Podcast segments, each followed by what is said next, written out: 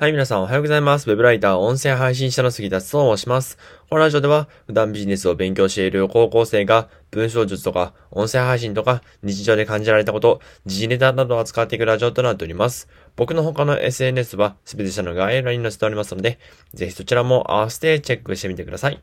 はい、えっと、今日はですね、何の話をするかというと、えっと、ここ最近ですね、え、音声メディア、特にボイシーとか、このスタンド FM とかもそうですけども、あと、えー、スポティファイとかでもね、あの、ラジオを聞く。こうやって、あの、勉強できるラジオを聞くっていう習慣が、どんどん、まあ、発展してきましたね。世の中で結構浸透してきたと思います。うん。僕もこの波を知って、え音声メディアの業界に入って、あの、まあ、日々使わせてもらってますし、こうやって発信もしているわけです。で、えっと、じゃあなんで今、音声メディアが伸びてるのかっていう話を今日はしようかなと思います。はい。ね、これ突き詰めてみると面白い、案が面白いと思うので、ぜひ最後までお聞きください。はい。えっと、じゃあですね、あの、なんで音声メディアが伸びてるのかっていう話に入っていくんですけども、実はですね、あの、ま、いろいろいくつか原因はあるんですけども、音声メディアが伸びるのって結構自然なことだったんですよね。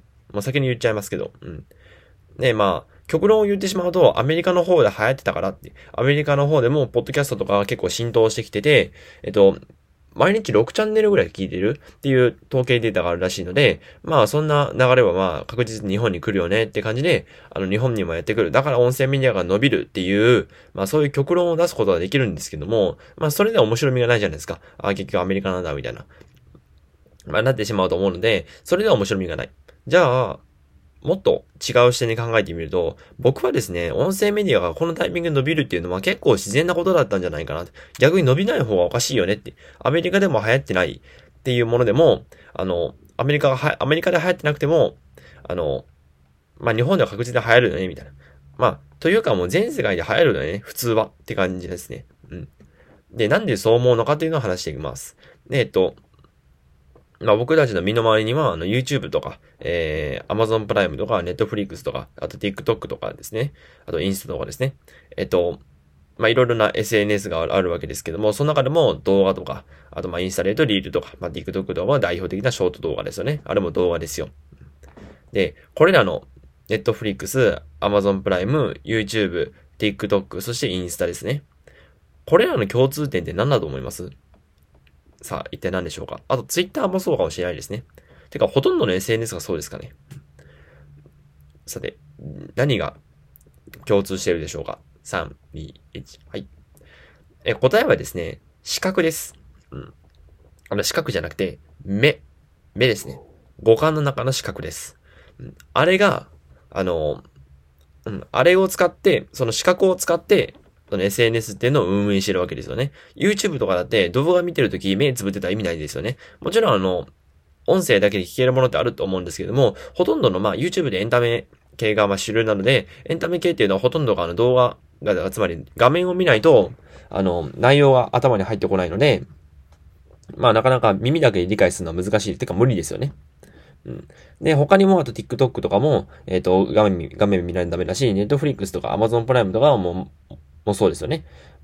もうあれも代表的な、あの、動画コンテンツって感じですけども、ね今さっき挙げた SNS 何個ありました今？YouTube、Amazon プライム、Netflix、インスタ、Twitter とか、TikTok とか。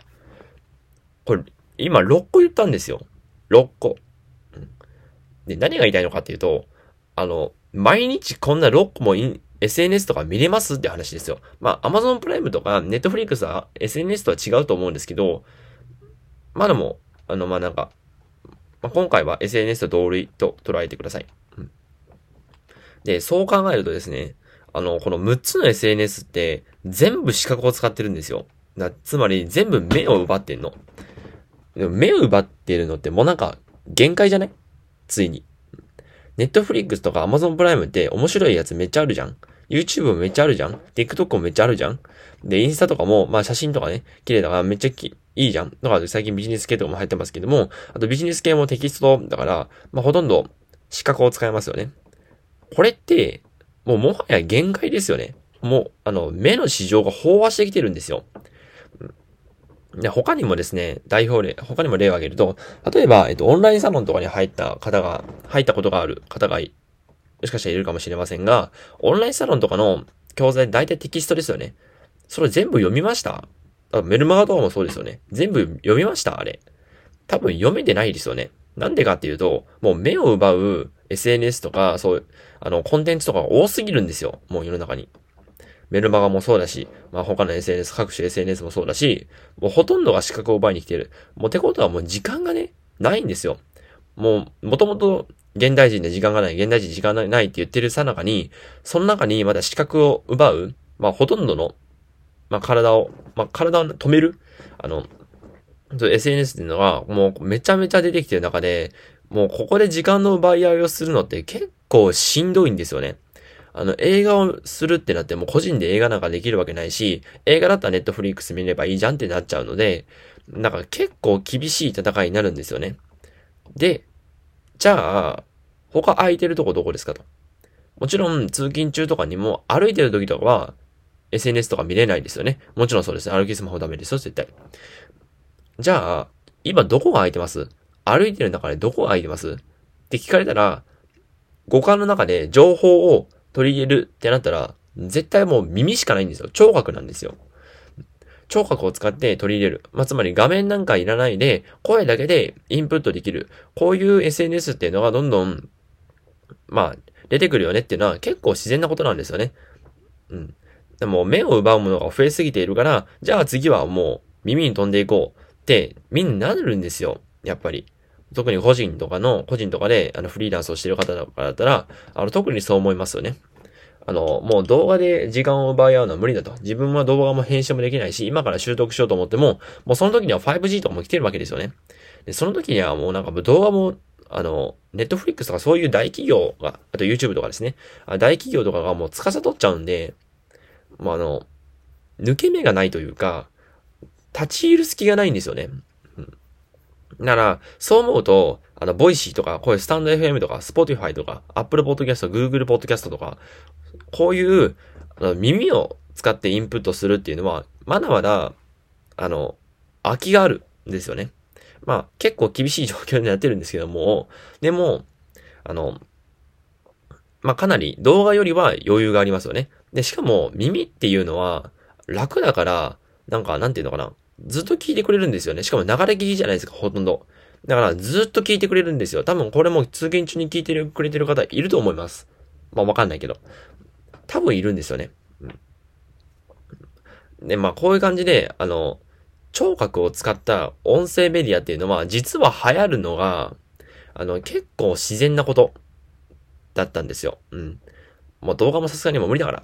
だから聴覚、まあ、ラジオ行こうみたいな。まあそういう流れがね、勝手に来ちゃってたから、あの、音声メディアっていうのは今、えー、注目を浴びてるんじゃないかなと僕は考えております。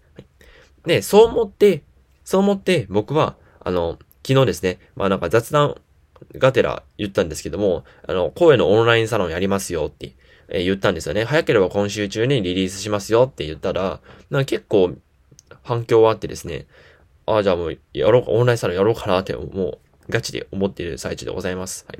だからこの声のオンラインサロンもなんでやろうかと思ったかというと、普通のオンラインサロンだと勝てないから、じゃあ、まだ声のオンラインサロンっていうのはあんまりない。じゃあ、そこ、そこをついていったらいいんじゃないのって僕は思ったので、あの、まあ、声のオンラインサロンをやることにしました。まあ、まだそんな詳細決まってないんですよね。うん。まあ、この、オンラインサロンの話は置いといて、まあ、とりあえず、あの、音声メディアが伸びてるっていうのは、まあ結構自然なことだったんだよと。なので、あの、これからね、あの、フリーランスとかで情報発信とかをしていきたいと思う方は、えっ、ー、と、YouTube よりも、まあもちろん YouTube の方が向いてるっていう分野もありますけども、ほとんどの場合はですね、多分ビジネス系の発信だと思うんですよ。そうなったら、やっぱり、スタンド FM とか、ボイシーとか、えー、あと他にもアンカーとかね、えー、Google Podcast、Spotify とか、Apple Podcast とか、えー、そこら辺の、えっと、音声メディアに、えー、まあ、進出していくっていうのが、えー、一番いい方法なんじゃないかいい方法なんじゃないかと考えております。